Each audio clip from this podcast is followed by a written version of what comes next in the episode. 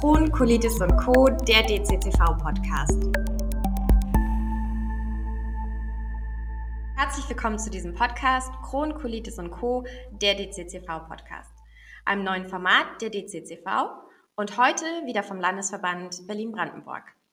Die DCCV steht für die Deutsche Morbus Crohn Colitis Ulcerosa Vereinigung. Wir sind ein Selbsthilfeverband für Menschen mit chronisch entzündlichen Darmerkrankungen.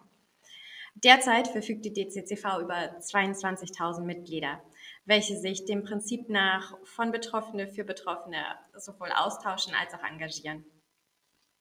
Mein Name ist Sissy und ich bin selbst von einer chronisch entzündlichen Darmerkrankung betroffen. Kurz werde ich im weiteren Verlauf chronische entzündliche Darmerkrankung mit CED abkürzen. Seit meiner Kindheit leide ich speziell an Morbus Crohn. Und seit nun mehr als einem Jahr, fast anderthalb, bin ich im Team des Landesverbands Berlin-Brandenburg für die DCCV ehrenamtlich aktiv. Mit diesem Podcast verfolgen wir das Ziel, gemeinsam mit Expertinnen und Experten im Interview euch Zuhörerinnen und Zuhörern da draußen ganz einfach, unkompliziert ähm, mit den relevanten und wissenschaftlich fundierten Informationen, aber auch Neuigkeiten rund um Morbus Crohn und Colitis ulcerosa zu versorgen. In der heutigen Folge werden wir über die Möglichkeiten und Hilfestellungen der Behindertenberatung an Hochschulen und Universitäten sprechen. Dazu haben wir die heutige Expertin Frau Vlodazak im Interview. Erstmal ein herzliches Hallo an Sie. Schön, dass Sie da sind. Ja, einen wunderschönen guten Tag wünsche ich auch Ihnen und ich freue mich sehr, dass ich Ihnen heute Rede und Antwort stehen darf. Super, ich danke Ihnen. Vielleicht noch mal kurz zu Ihnen. Sie sind Beauftragte für die Beauftragte für behinderte Studierende an der HTW Berlin, der Hochschule für Technik und Wirtschaft. Ich finde es wahnsinnig spannend, ähm, noch mal ein bisschen mehr über diese Beratung zu erfahren, da ich selbst äh, in Berlin an der HWR studiert habe und äh, ja, muss ich zugeben, obwohl ich betroffen war, solche Beratungsinstanzen nicht genutzt habe, was wahrscheinlich sinnvoll gewesen wäre. Deswegen bin ich wirklich sehr gespannt, was wir da heute von Ihnen erfahren und würde sagen, wir starten direkt mit der ersten Frage. Ähm, für wen sind Behindertenbeauftragte denn schlussendlich überhaupt zuständig? Gibt es da Voraussetzungen, die man konkret erfüllen muss? Ja, äh, ganz genau, Sie haben es ja richtig gesagt. Ich bin äh, offiziell im Titel die Beauftragte für behinderte und chronisch kranke Studierende an der Hochschule für Technik und Wirtschaft.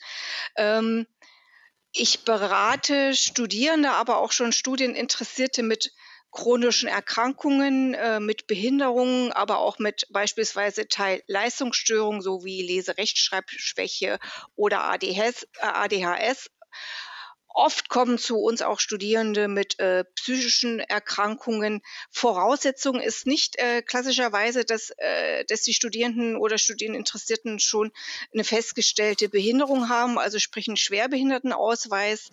Ähm, zu uns kann jeder kommen, äh, der sich gesundheitlich beeinträchtigt fühlt, idealerweise natürlich mit einer fachärztlichen Diagnose und der weiß oder äh, die Befürchtung hat, dass ihm diese gesundheitliche Beeinträchtigung äh, im Studium tatsächlich auch Schwierigkeiten bereiten könnte. Und da kann man vor dem Studium und im Studium schauen, was da an Hilfsangeboten greift. Okay.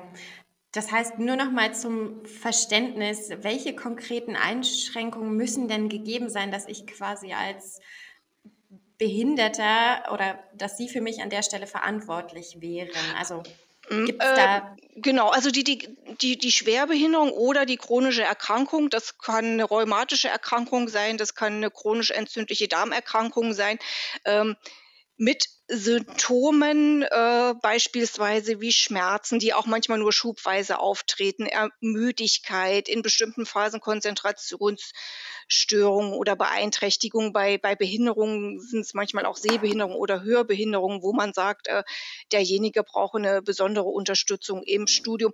Also es muss eine Beeinträchtigung sein und die wirkt sich eben erschwerend im Studium aus. Mit den mhm. Symptomen, wie sie immer vorliegen oder eben nur teilweise, eben wie Müdigkeit beispielsweise ist vielleicht nicht immer so, nur dann, wenn, wenn jemand einen Schub hat, ähm, Konzentrationsstörung, Schmerzen, dass jemand nicht lange sitzen, nicht lange laufen, nicht lange stehen kann. Äh, das sind so Krankheitssymptome, wo man sagt, ähm, das beeinträchtigt mich im Studium und in der Prüfung schon erheblich. Und idealerweise natürlich da bestätigt durch eine äh, fachärztliche Diagnose. Okay. Gibt es denn solche Beratungen an jeder Lehranstalt? Sie sind jetzt ja speziell an der HTW in Berlin tätig. Ähm, haben Sie da eine Information oder eine Auskunft? Die äh, Behindertenbeauftragten gibt es äh, an allen Berliner Hochschulen. Äh, das ist auch im Berliner Hochschulgesetz so geregelt, dass die Hochschulen jemanden beauftragen müssen, der sich um diese besonderen Belange kümmert. Es ist auf jeden Fall an allen Berliner Hochschulen so, weil es im Hochschulgesetz so geregelt ist. Bundesweit, soweit ich im Bilde sind, haben inzwischen Berlin, Brandenburg, das ist ja vielleicht für Sie interessant, haben alle Hochschulen Behindertenbeauftragte. Ähm, die sind institutionell teilweise unterschiedlich organisiert. Ich bin in der allgemeinen Studienberatung in den Berliner Hochschulen. Es ist auch oft, dass es jemand, äh, dass jemand aus der allgemeinen Studienberatung beauftragt ist. Äh, es gibt auch manchmal Hochschulen, die haben schon eine Abteilung Diversity, da sind die irgendwie mit angedockt. Man findet sie auf jeden Fall immer sehr gut, äh, wenn man einfach auf der betreffenden Seite Behindertenbeauftragte eingibt. Da wird man die immer finden. Ähm, es gibt auch noch in Berlin äh, hochschulübergreifend das äh, Berliner Studierendenwerk heißen, die haben eine Beratungsstelle für behinderte und chronisch kranke Studierende. Äh, die beraten auch zu Themen ähm, wie Studienfinanzierung, äh, Umgang mit Ämtern, Studienassistenz, wenn es nicht so konkret um die einzelne Hochschule geht, sondern vielleicht erstmal um allgemeine Hinweise zu bekommen, ist man als erster Ansprechpartner auch beim Studierendenwerk in Berlin schon mal gut aufgehoben. Super Hinweis, Dankeschön. Ähm, wir werden den Link natürlich auch gerne für die Zuhörer in den Shownotes platzieren, dass ihr dann nochmal separat ähm, nachschauen oder nachschlagen und euch selbst nochmal schlau machen könnt. Ähm, ja, machen wir direkt weiter. Sie haben natürlich diverse Studierende schon betreut und auch einen riesen Erfahrungsschatz an der Stelle. Haben Sie eine Empfehlung für uns? wann man sich idealerweise mit der Behindertenberatung in Verbindung setzen soll, um vielleicht sogar den Weg von der Schule ins Studium leichter zu ebnen? Es ist, glaube ich, in jedem Falle gut, sich schon im Bewerbungsprozess, also in diesem Übergang von Schule an die Hochschule, äh, mit den Behindertenbeauftragten der Hochschule in Verbindung zu setzen, äh, an der man dann gerne studieren möchte. Ähm, man kann dort schon mal die Studienbedingungen besprechen. Äh, welche Nachteilsausgleiche es gibt und was, glaube ich, sehr wichtig ist, ähm, dass man den Bewerbungsprozess schon gut begleitet und die Studieninteressierten auch dahingehend berät, ähm, was wichtig ist, wenn man zum Beispiel einen Sonderantrag stellen möchte, um besonders zugelassen zu werden. Das ist sozusagen in diesem Prozess, wenn ich noch Studieninteressierter bin, und dann auf jeden Fall dann, wenn man die Zulassung hat, das ist dann immer so der nächste Schritt, wo ich die, den Studierenden rate, sich nochmal bei mir zu melden, weil es dann ja vielleicht zu Semesterbeginn schon um die Studienorganisation gehen kann. Äh, sprich, wie kann für mich ein Stundenplan zum Beispiel gut gestaltet sein, dass ich mit der Erkrankung meinen Tag gut einteilen kann. Äh, da gibt es an der HTW die Möglichkeit der bevorzugten Belegung. Das sind so die drei Phasen vor dem Studium mit der Zulassung und in, der, in den ersten zwei Wochen nach Studienbeginn rate ich dann zum nächsten Termin, weil dann besprechen wir, wo könnte es Probleme geben, wo wäre jetzt noch ein Nachteilsausgleich hilfreich. Hm. Okay, Sie haben gerade so zwei, drei Begriffe genannt, die natürlich bis jetzt wir noch nicht besprochen haben. Ich selbst aus unserem Vorgespräch bin da mittlerweile ganz gut im Bilde, aber vielleicht können wir das noch mal ein bisschen konkretisieren. Gerne aber auch äh, im Zusammenhang mit der nächsten Frage. Ähm, Sie haben es eben nämlich schon gesagt, Sonderantrag bei Bewerbung. Ähm, wenn ich natürlich für mich als Studierender Betroffener ausgewählt habe, ich weiß, an welcher Hochschule oder Universität ich studieren möchte, ich weiß, welches Studienfach mich interessiert. Vielleicht bin ich an der Stelle aber aufgrund meiner chronischen Erkrankung einfach von der Durchschnittsnote her nicht qualifiziert. Was für Möglichkeiten habe ich da und wie sieht das konkret aus? Man bewirbt sich ja ähm, um einen Studienplatz, um äh, ein Portal, das heißt Hochschulstart. Äh, da bewirbt man sich für mehrere Schul äh, Studiengänge für verschiedene Hochschulen, wählt dann dort die HTW aus. Äh, und nachdem man dann so seine persönlichen Angaben gemacht hat, wird dann gefragt, möchten Sie einen Sonderantrag stellen. Das sind diese Anträge, die darauf abzielen, äh, dass sich im Bewerbungsverfahren irgendwas verbessert oder man bevorzugt zugelassen wird. Äh, das ist schon, was Sie, was Sie gerade sagten, die Durchschnittsnote zum Beispiel kann verbessert werden, die Anzahl der Wartesemester kann verbessert werden und es gibt Härtefallanträge. Das sind diese drei Varianten, wo man auswählt. Ich rate dann immer zum Härtefallantrag. Der zieht tatsächlich auf eine sofortige äh, Zulassung ab, weil man eben sagt, dass der Studierende mit einer chronisch verlaufenden Erkrankung ja auch damit rechnen muss, dass sich die Erkrankung verschlechtert, also er vielleicht in Zukunft noch schwerer in der Situation oder in der Lage sein könnte zu studieren. Ähm, und außerdem kann er auch Wartezeit nicht sinnvoll überbrücken. Zu jemand, der gesund und munter ist, würde man sagen, ja, dann machst du jetzt noch ein freiwilliges soziales Jahr und gehst ins Ausland und guckst ein bisschen und machst eine Ausbildung und fängst halt in drei Jahren an mit dem Studium das sind, äh, das sind so, so Optionen, die sich nicht unbedingt stellen, wenn ich eine eine Krankheit habe mit der Tendenz zur Verschlechterung. So heißt das. Ähm, dafür brauchen denn die Studierenden eine, eine, fachärztliche Bescheinigung, die das bestätigt. Ähm, da haben die Behindertenbeauftragten und auch ich auch Hinweise und Vorlagen. Da unterstützen wir bei diesem Härtefallantrag. Verbesserung der Durchschnittsnote und Verbesserung der Wartezeit, ja, das sind dann Kommastellen. Äh, da verbessert sich die Durchschnittsnote halt von 2,3 auf 2,1. Das ist in so einem Bewerbungsverfahren jetzt nicht so viel. Ähnlich sieht es mhm. mit der mhm. Wartezeit aus. Deswegen rate ich eigentlich zu dem Härtefallantrag, wo man dann sagt, derjenige muss sofort zugelassen werden. Okay.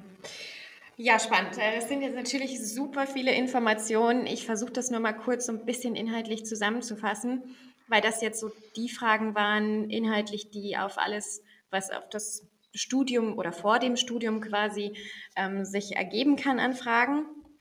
Und da hatten wir gesagt, schlussendlich gilt für jeden, der eine sowohl chronische als auch eine nachhaltige gesundheitliche Einschränkung hat in Form von Schmerzen oder anderen Symptomen, sich gerne an die Behindertenbeauftragten an den diversesten Lehranstalten zu wenden. Für unsere Berliner und Brandenburger natürlich dann am besten auch über den Link nochmal einfach schlau machen vom Studienwerk äh, Studierendenwerk Berlin.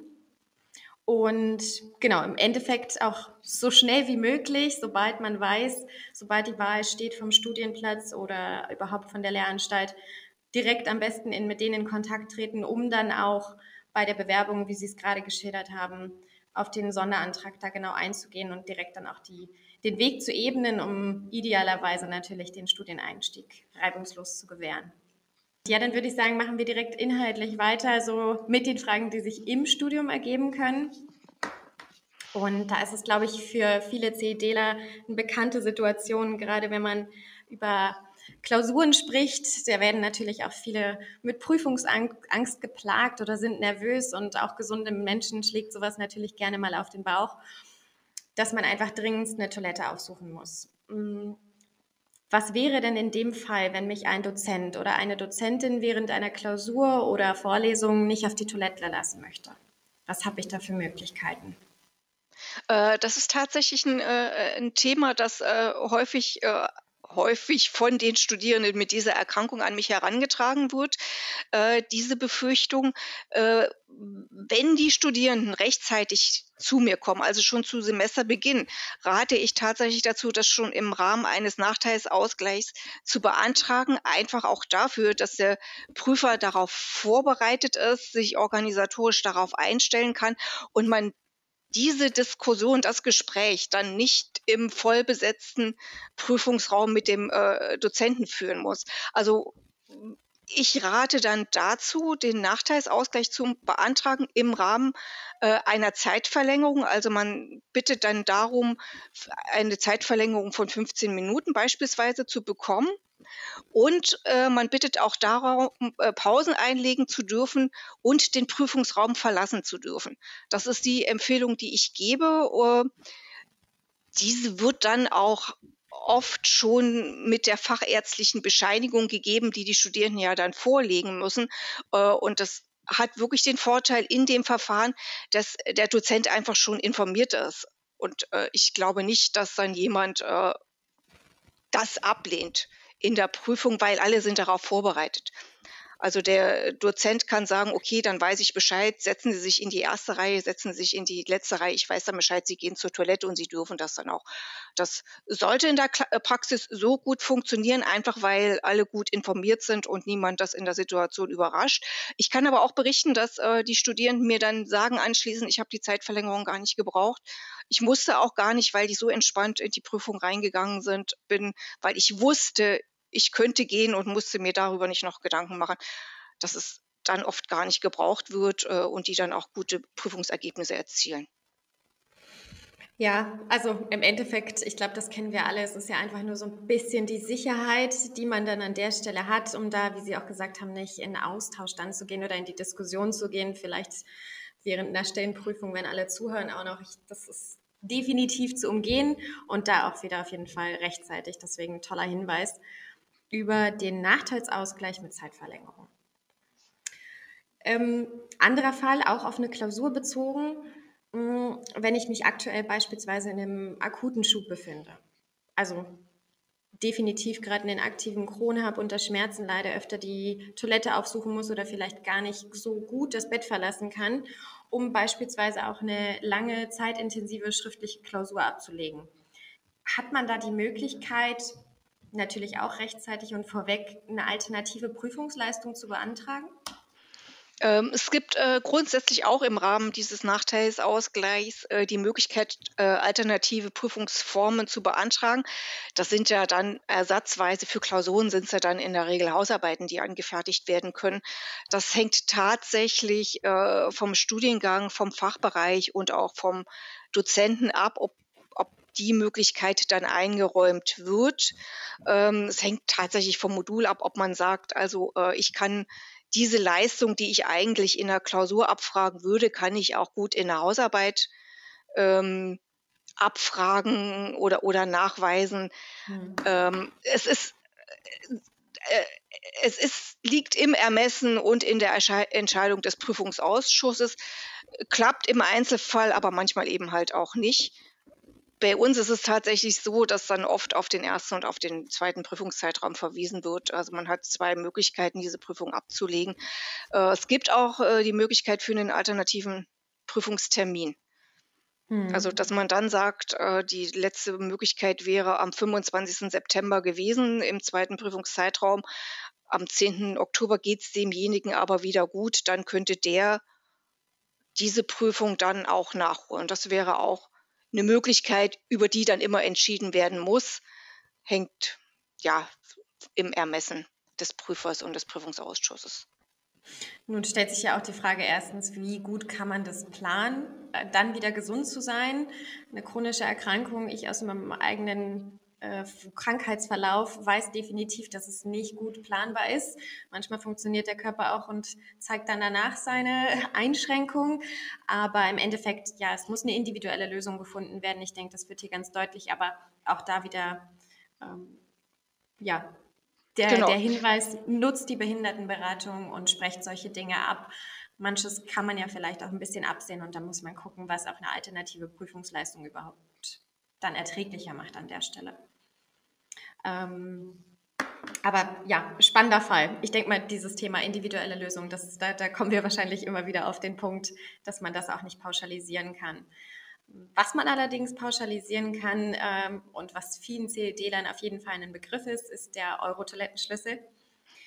Da schicke ich auch gerne oder packe ich den Link auch nochmal zu den Show Notes mit rein, wo wir auf unserer der Seite der DCCV noch mal ein bisschen was an Erklärungen und natürlich auch an Möglichkeiten ähm, hinterlegen, wie man überhaupt den erwerben kann. Mich stellt, oder mir stellt sich natürlich erstmal die Frage, passen diese Euro-Toilettenschlüssel auch für die Behindertentoiletten jetzt beispielsweise an der HTW? Ähm, unsere Toiletten, äh, auch unsere Behindertentoiletten sind tatsächlich nicht verschlossen. Das heißt, man braucht diese Schlüssel für die HTW nicht. Dazu hat man sich äh, an der HTW irgendwann mal entschieden zu sagen, wir lassen Toiletten offen. Wir schauen regelmäßig, dass die gut gereinigt und gesäubert sind und nicht äh, anderwertig genutzt werden als Abstellraum oder ähnliches. Aber die sind tatsächlich nicht verschlossen. Also man braucht diese Schlüssel für die HTW nicht.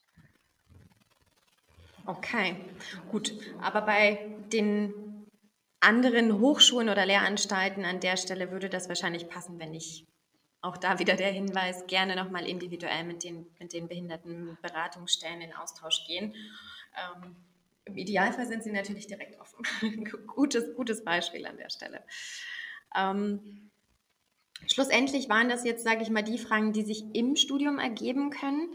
Jetzt gibt es natürlich ja aber auch die Möglichkeit, dass man aufgrund von seiner CED oder natürlich auch anderen chronischen Erkrankungen ähm, nicht nur zum, nicht zum Studium zugelassen werden kann oder Probleme auch in den Klausuren und Prüfungsphasen hat, sondern dass bei vielen auch aufgrund des vermehrten Ruhebedürfnisses ähm, es auch einfach undenkbar ist, nebenbei zu arbeiten.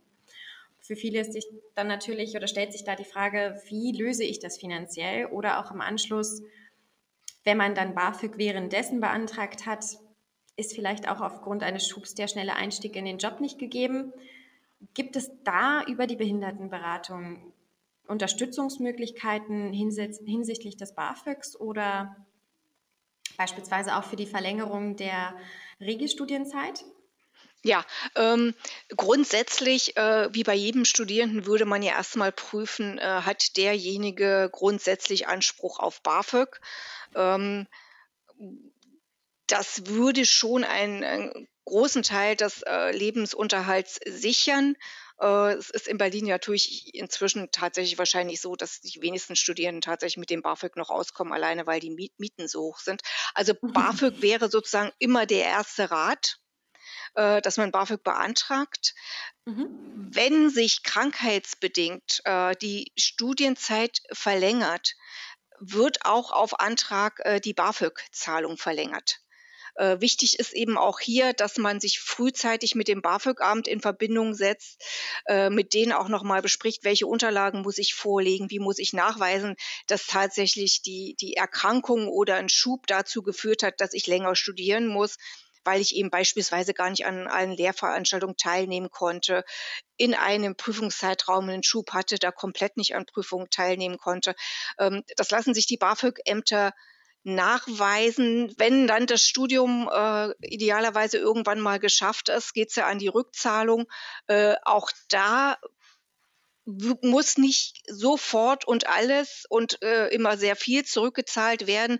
Äh, auch da äh, prüft das BAföG-Amt und man hat die Möglichkeit zu sagen, ich habe im Moment überhaupt kein Einkommen. Äh, dann, dann muss man auch erstmal nichts zurückzahlen. Also es wird nie so sein, dass das Studium abgeschlossen ist und dann kommt der Rückforderungsbescheid vom BAföG-Amt und man muss äh, Beträge zurückzahlen, die man noch gar nicht verdient. Also auch da, glaube ich, ist äh, Entspannung äh, angesagt, weil es da tatsächlich Möglichkeiten gibt, diese BAföG-Zahlung auszusetzen und nur dann zurückzuzahlen, wenn man das vom Einkommen her tatsächlich kann. Hier ist vielleicht auch überhaupt, wenn es um die Finanzierung geht, auch nochmal das Studierendenwerk Berlin ähm, ein guter Ansprechpartner, weil die haben auch eine Sozialberatung. Mhm, die haben okay. dann vielleicht auch nochmal unabhängig vom BAföG eine andere Idee, wie man äh, Engpässe überbrücken kann. Auf jeden Fall Studierendenwerk Berlin, Sozialberatung guter Ansprechpartner. Guter Hinweis, ja, da, da nochmal gerne auch der Hinweis zu, zu den Show Notes. Ähm, an der Stelle auch nochmal ein kleiner Ausblick auf eine weitere Podcast-Folge, die wir planen. Da werden wir auch nochmal über eine Finanzierungsmöglichkeit in Form eines Stipendiums und auch alle relevanten dazugehörigen Details rund um die Bewerbung besprechen. Da kann man sich auf jeden Fall auch schon drauf freuen. Aber unabhängig davon, ähm, ja, würde ich sagen, hier war definitiv Stichwort wieder rechtzeitig melden und rechtzeitig beantragen und über ärztliche Gutachten dann auch quasi nachweisen und dann bekommt man auch bezüglich des BAföGs keine Probleme.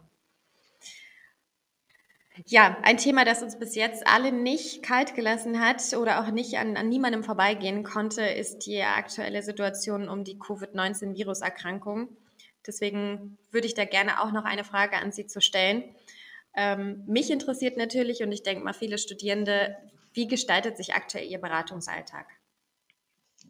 Ich bin äh, aktuell, wie die meisten meiner Kollegen, äh, die meiste Zeit meiner Arbeitszeit im Homeoffice. Sie erreichen mich auch gerade im Homeoffice. Ähm, ich bin sehr gut äh, telefonisch und per E-Mail erreichbar. Ich bitte die Studierenden auch darum, äh, per E-Mail mir eine Rückrufnummer zu hinterlassen und gerne auch schon ein Zeitfenster, wann sie gut erreichbar sind, äh, weil ich natürlich nicht möchte, dass sie Lehrveranstaltungen versäumen, weil sie mit mir telefonieren müssen, wenn man das auch anders organisieren kann. Das gilt eigentlich auch für alle anderen äh, Kollegen an der Hochschule. Wir sind sehr gut täglich, äh, auch die allgemeinen Studienberatungen telefonisch erreichbar und äh, per E-Mail. Ähm, Im Moment ist es eben halt so, dass wir an HTW auch ein besonderes Hygiene Konzept haben, was eigentlich auch schon fast verbietet, unnütze Wege zur Hochschule zu unternehmen, seitens der Studierenden oder seitens der Mitarbeiter oder persönliche Kontakte zu pflegen, die gar nicht unbedingt nötig sind. Äh, es gibt eine äh, Empfehlung oder einen Pandemieplan äh, von der Senatsverwaltung, der drei Stufen vorsieht, auch in den Lehrveranstaltungen. Die erste Stufe war, dass man neben allen anderen Hygienekonzepten auf den Fluren Masken trägt äh, und in den Lehrveranstaltungen nicht. Äh, das wäre Stufe A gewesen. Wir sind jetzt in Stufe B, da heißt es Masken in allen Lehrveranstaltungen auf den Fluren, äh, alle Hygienekonzepte einhalten und äh, auch Anwesenheitslisten führen, die durch die Dozenten geführt werden müssen. Das ist die Situation, in der wir jetzt sind in der zweiten Vorlesungswoche. Äh, die letzte Phase wäre tatsächlich, dass wir wieder übergehen äh, in den Minimalbetrieb. Das hieße, dass alle äh, Online-Veranstaltungen, äh, alle Lehrveranstaltungen tatsächlich äh, online stattfinden. Ich hoffe, dass das nicht so schnell passiert, aber es ist im Moment tatsächlich nicht absehbar. Aber diese, diese, diese Informationen, die auch alle anderen Studierenden betreffen, findet man sehr gut ähm, auf der HTW-Startseite. Da gibt es Hinweise äh, im Zusammenhang mit dem Coronavirus. Da kann man sich wirklich fast tagesaktuell informieren, wie die aktuelle Situation äh, in den Hochschulen gerade ist. Damit sind wir dann auch schon am, fast am Ende meiner, meiner Fragen angekommen. Ähm, ich danke Ihnen an der Stelle auf jeden Fall schon mal für die ausführlichen und definitiv verständlichen Antworten. Ähm, abschließend stelle ich unseren Experten gerne noch die Abschlussfrage. Gibt es etwas, das Sie den Zuhörerinnen oder Zuhörern gerne komplett unabhängig einfach von Ihnen noch mitgeben möchten? Ähm, Wichtig, wie wir es gerade schon so besprochen haben, ist tatsächlich so frühzeitig uh, sich zu informieren wie möglich, nicht lange zu warten, uh, die Dozenten gut zu informieren, sich Rat bei Experten zu holen, ganz genau zu schauen, uh, auf welche Zahlen und welche Informationen kann ich mich verlassen, was sind zu, zuverlässige Datenquellen. Ähm, wir sind alle in einer Situation, die wir vorher so nicht kannten und nicht einschätzen konnten. Deshalb ist auch ein bisschen Ruhe und Gelassenheit bei aller Vorsicht, glaube ich, wichtig. Äh, auch für, für Dozenten, Lehrende und Mitarbeiter ist es eine ganz neue Situation. Da werden sicher auch mal Fehler gemacht oder man bekommt eine Information nicht ganz so schnell, wie man sich es gewünscht hätte oder auch eine Antwort nicht, wie man sie sich gewünscht hätte. Äh, aber das ist in der Situation, glaube ich, äh, verständlich und äh, es gibt immer Institutionen, wo man gut nachfragen kann, die dann unterstützen. Prima. Vielleicht als Ergänzung dazu nochmal, wir nehmen die Folge zum Stand Oktober 2020 auf, Mitte Oktober 2020. Deswegen, wir befinden uns, glaube ich, gerade so in so einer Zwischenphase, wo auch der weitere Verlauf ungewiss ist. Aber da freut es mich zu hören, dass definitiv da so sinnvolle Maßnahmen getroffen werden, die auch erstens funktionieren, angenommen werden und auch, wie Sie gesagt haben, so ein bisschen Sicherheit auch für alle suggerieren, wenn man sich dran hält, dass man sich natürlich auch ein bisschen entspannen kann und sich wieder auf den Studienalltag konzentrieren kann. Prima, dann würde ich sagen, sind wir definitiv schon am Ende dieser informativen Folge angekommen. Nochmal ein herzliches Dankeschön an Sie, Frau Vlodazak, dass Sie sich heute hier die Zeit genommen haben. Es war wirklich sehr aufschlussreich und äh, ja, ich danke Ihnen, dass Sie sich die Zeit genommen haben. Ja, vielen Dank auch Ihnen. Ich hoffe, äh, dass es dem einen oder anderen weiterhilft äh, und er sich vielleicht bei den entsprechenden Stellen vorstellt und Rat und Hilfe findet. Vielen Dank. Definitiv. Danke Ihnen. Ähm, auch im Namen des Teams vom Landesverband Berlin-Brandenburg möchte ich mich natürlich da auch bei euch da draußen ganz herzlich fürs Zuhören bedanken. Solltet ihr Interesse an weiteren Informationen haben oder euch sogar selbst engagieren wollen, verweise ich wie immer gerne auf die Homepage der DCCV unter dccv.de. Ansonsten freue ich mich riesig aufs nächste Mal. Habt bis dahin eine wundervolle Zeit und bleibt gesund.